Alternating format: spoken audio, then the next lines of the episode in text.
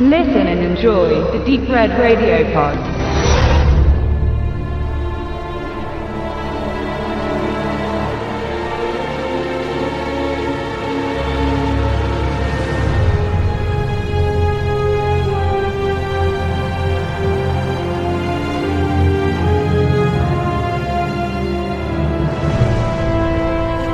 Woman in Black, Angel of Death ist der neue Film der altehrwürdigen Hammer Studios seit dem 16.07. im Heimkino und passend dazu ist meine Stimme auch nach dem Wochenende sehr altehrwürdig. Ich bitte die verminderte sprachliche, klangliche Qualität zu entschuldigen. Es handelt sich bei Angel of Death um die Fortsetzung zum gleichnamigen ersten Teil von 2012, damals noch prominent besetzt mit Daniel Radcliffe und als einer der neuesten Streiche der quasi wieder neu entstandenen Hammer Studios oder der Hammer Produktionsfirma bezeichnet werden konnte, die halt direkt in der Linie der legendären Horrorschmiede der 60er und 70er Jahre liegt. Andere Produktionen bis zum jetzigen Zeitpunkt waren zum Beispiel die größeren Let In von 2010 oder The Quiet Ones von 2014.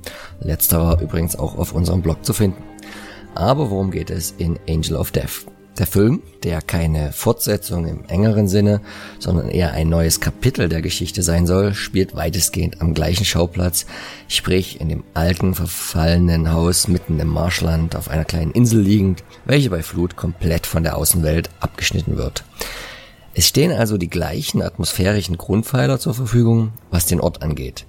Allerdings findet sich die Handlung diesmal im Jahre 1941 wieder, während über England die deutsche Luftwaffe wütet im sogenannten Blitzkrieg. Die großen Städte werden evakuiert und vor allem Kinder und Frauen zu ihrer Sicherheit aufs Land geschickt. So auch eine kleine Gruppe von Jungen und Mädchen mit ihren beiden grundsätzlich unterschiedlichen, denn verschiedenen Generationen angehörenden Aufpasserinnen bzw. Lehrerinnen. Die eine, Jane Hoke, eher eine strenge und konservative Dame der alten Schule, gespielt McCrory, welche in vielen British V-Serien zu Hause ist, wie Penny Dreadful oder Peaky Blinders. Ihr Gegenpart ist die wesentlich jüngere Lehrerin Eve Parkins, gespielt von Phoebe Fox, die man als Fan vielleicht schon mal in der britischen Serie Switch bemerkt haben könnte.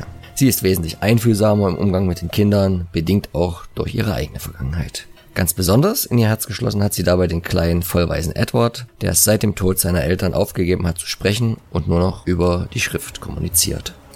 Er ist es auch, der als erster in den Bann der Woman in Black gerät, die quasi die Gegenspielerin zu Eve Parkins gibt und über deren Vergangenheit wir nun noch mehr erfahren als in Teil 1. Woman in Black 2 Angel of Death schwimmt voll im Fahrwasser seines Vorgängers, allerdings muss er ohne Star Power eines Daniel Radcliffes auskommen.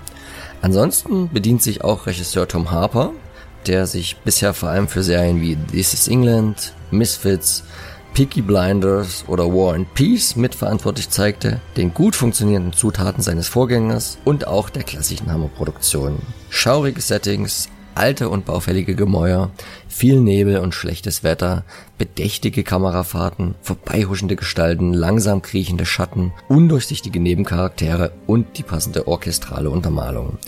Dies mündet in einer wohlig gruseligen Atmosphäre, die dann in sachte und bedacht eingestreuten Schockmomenten, also klassischen Erschreckern, gelöst wird.